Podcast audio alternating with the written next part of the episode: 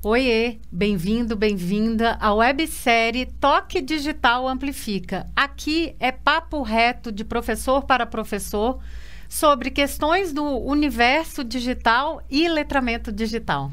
Vamos trazer conteúdo de qualidade para você, professora, e para você, professor. Para saber mais, inscreva-se nas nossas redes sociais e no nosso canal. E hoje, Samara, aqui no Toque Digital, a gente tem um tema que é do coração para todo professor, professora agora nesse momento, né? Que é a questão de como é que a gente aproxima, como é que a gente se torna mais próximo no ensino remoto. Exatamente, Carla, como diminuir a distância no ensino remoto. Eu diria já de cara que esse é um calcanhar de Aquiles. Se você está dando aula agora, se você é líder educacional e trabalha numa escola, você sabe que isso não tem sido fácil. Carla, então vamos começar aqui já com aquela pergunta assim de ouro. Como é? E por que, que é importante a gente diminuir essa distância? Será que é distante o ensino remoto? Ah, eu acho que pode ser sim. Eu acho que pode ser se você talvez não estiver trazendo as estratégias é, adequadas, né, para o meio, né? Porque ali você, no ensino remoto, você tem a tecnologia como grande mediadora aí do processo, né? Claro, tem você, professor, mas tem a tecnologia e tem uma distância física. Isso é fato, tá, okay. né?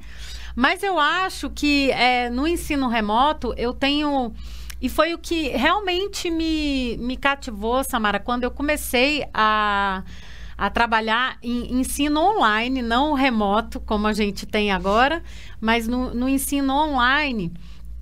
É, quando eu comecei a trabalhar, eu me uni a um grupo de educadores que a gente brinca, que é o Woodstock, do EdTech, que era uma galera é, que estava aí no mundo inteiro, e que eles sempre trouxeram essa visão de que a tecnologia, o que eles chamavam de high-tech e human tech, né? Uhum. Assim, high touch, human touch, sabe? Perfeito. Então, eles traziam sempre essa coisa de que sim, a tecnologia pode aproximar e pode conectar.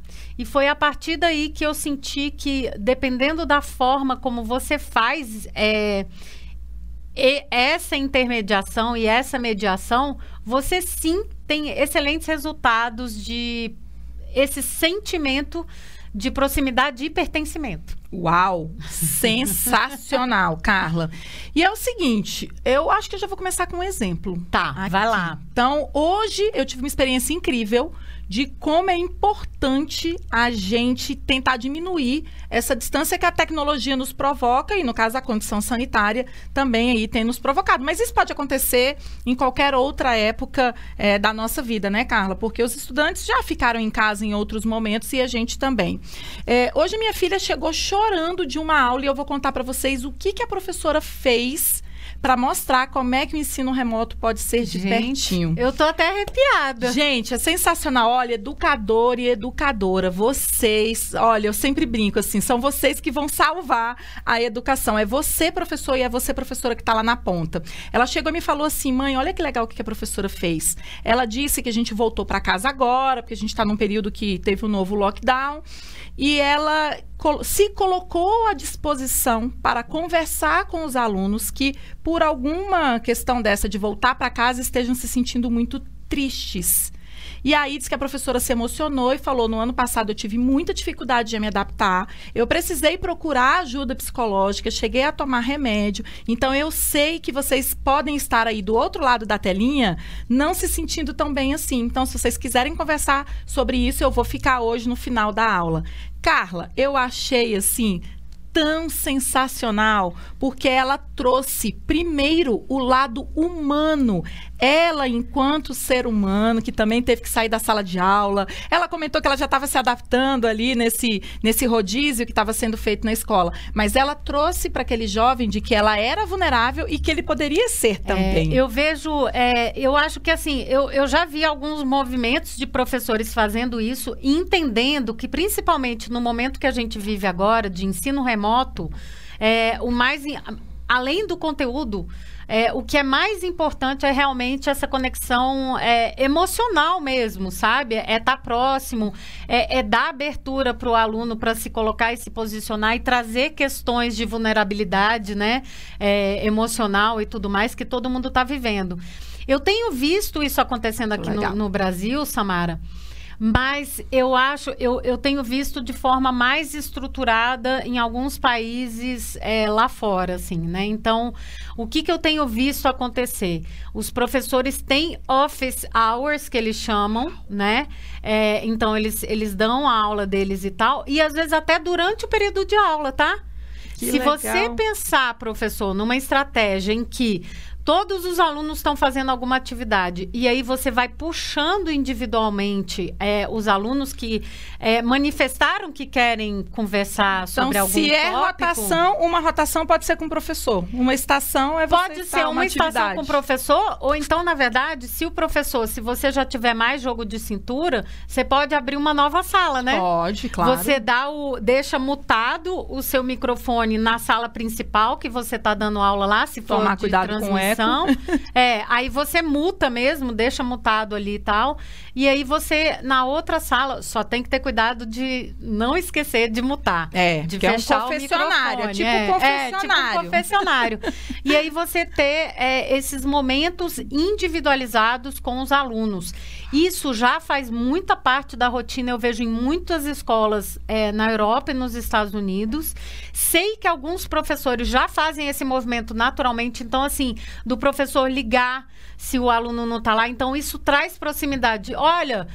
Ou, oh, eu não te vi aqui na aula, o que está acontecendo? Tem duas aulas que eu não te vejo. Então, o aluno começa a perceber que ele não é alguém invisível. Então, o que eu sinto no digital e que a gente tem a grande chance de ir além, inclusive com as tecnologias, é a questão de trazer visibilidade a partir do momento que você torna cada indivíduo ali, cada aluno visível para a turma e para você, professor, é, na forma como você aborda. Eu, outro dia eu estava escutando um podcast, Samara, até assim, você falar o nome dos alunos, o que a gente já fazia em sala de aula. Eu já ia dar esse exemplo agora. É, o ano passado eu estava acompanhando a aula de um professor, Carla, ele dava bom dia nominal para todos os alunos. 45 alunos era bom dia, Érica, bom dia, João, bom dia, Pedro, bom dia, Caio, bom dia, Arthur. Então era assim, era. E eu, e eu no começo eu fiquei assim, nossa, mas ele vai falar bom dia para todo mundo? Mas eu percebia que quando ele não falava bom dia para um deles, professor, Faltou, tipo assim, entrei agora, cheguei atrasado, bom dia para você. Então, é, é, interessante isso. Agora, Carla, eu vou para uma pergunta super espinhosa agora. A gente já falou aqui da importância, então, de tornar o ensino remoto é, mais próximo, mas e quando tudo que eu tento dá errado? Como fazer se as minhas estratégias não estão funcionando? Mesmo assim, tem aquele aluno que nunca abre a câmera ou que nunca se manifesta no chat. O que, que a gente faz quando não Eu funciona? Eu acho que a primeira coisa é a gente continuar tentando. Então, quando você está tá no ensino remoto, a gente tem que pensar em estratégias que, a, primeiro, não está dando certo, continua tentando, não desiste, tá? Eu acho que essa é a primeira dica. A segunda que eu daria é se você tiver a possibilidade que antes você não tinha, era muito difícil, mas hoje no digital é mais fácil. Se você tiver a possibilidade de assistir a aula de um professor colega que se sinta à vontade você estando lá, você até pode dizer que você pode, enfim, ajudar na facilitação ou só ficar de ouvinte, vocês fazem os acordos.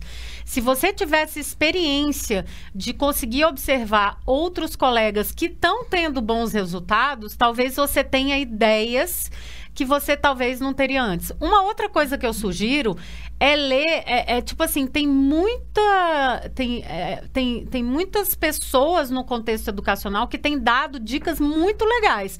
O Amplifica é, tem o blog do Amplifica tem milhões de dicas legais de como você pode engajar, né? Eu é acho verdade, que isso é, é, é, uma coisa legal, assim. E, e também procurar é, acompanhar esses outros professores que estão dando dicas no YouTube e tudo mais. Isso faz toda a diferença. Então, engajamento é persistência e você achar, achar o seu jeito de fazer, né, Samara? E você qual a dica que você daria? Olha, é o seguinte, como eu falo inglês e gosto, eu pesquiso muito, Carla, no Twitter principalmente, porque tem os professores de outros países, eles preferem o Twitter.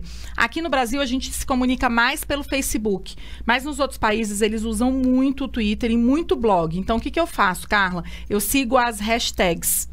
Então eu sigo a hashtag de ensino remoto, remote learning, é, remote, remote é, teaching, né? Ensinando no remoto. Então eu vou acompanhando essas hashtags. Quando eu vejo uma chamada assim, olha a estratégia que eu usei com os meus alunos e como eles se comportaram. Aí eu corro, clico no blog para poder ler que estratégia aquele professor usou para poder utilizar nas minhas aulas remotas. Então teve uma sensacional que eu aprendi. A gente já usou várias vezes, Carla, que foi da foto da janela.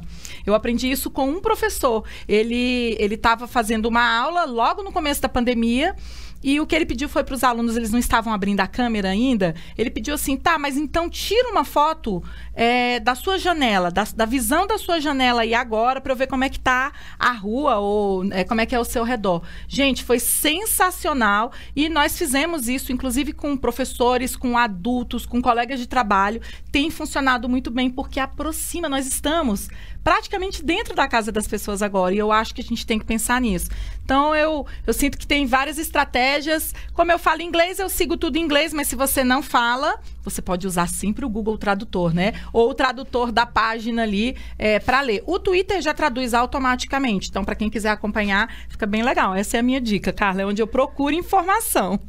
Isso é maravilhoso. E aí, que mais assim que a gente pode pensar em termos de é, proximidade? Então, aí? deixa eu te fazer uma pergunta daquelas que você gosta. Ai, vamos lá. Uma aula tradicional, palestra, uhum. pode ser próxima? Claro que pode! Olha isso, Samara. Perguntei porque eu sabia que ela ia responder assim. Você sabe que eu tenho as minhas restrições à, à aula é, palestra. Eu acho que sim, tem o seu momento. A gente sempre discute isso aqui que é, é, muito importante você ter momentos que você é, faz a intervenção como sistematização da aprendizagem, mas você é, principalmente o que a gente está vivendo agora e a falta muitas vezes de engajamento e proximidade do aluno e do professor se deve ao fato de que a gente quer replicar um modelo que já não dava certo no presencial, a gente fazer isso online. Então, o que, que eu acho? Eu acho que sim. A aula palestra, é, ela tem o seu momento e pode ser engajadora e próxima. Como?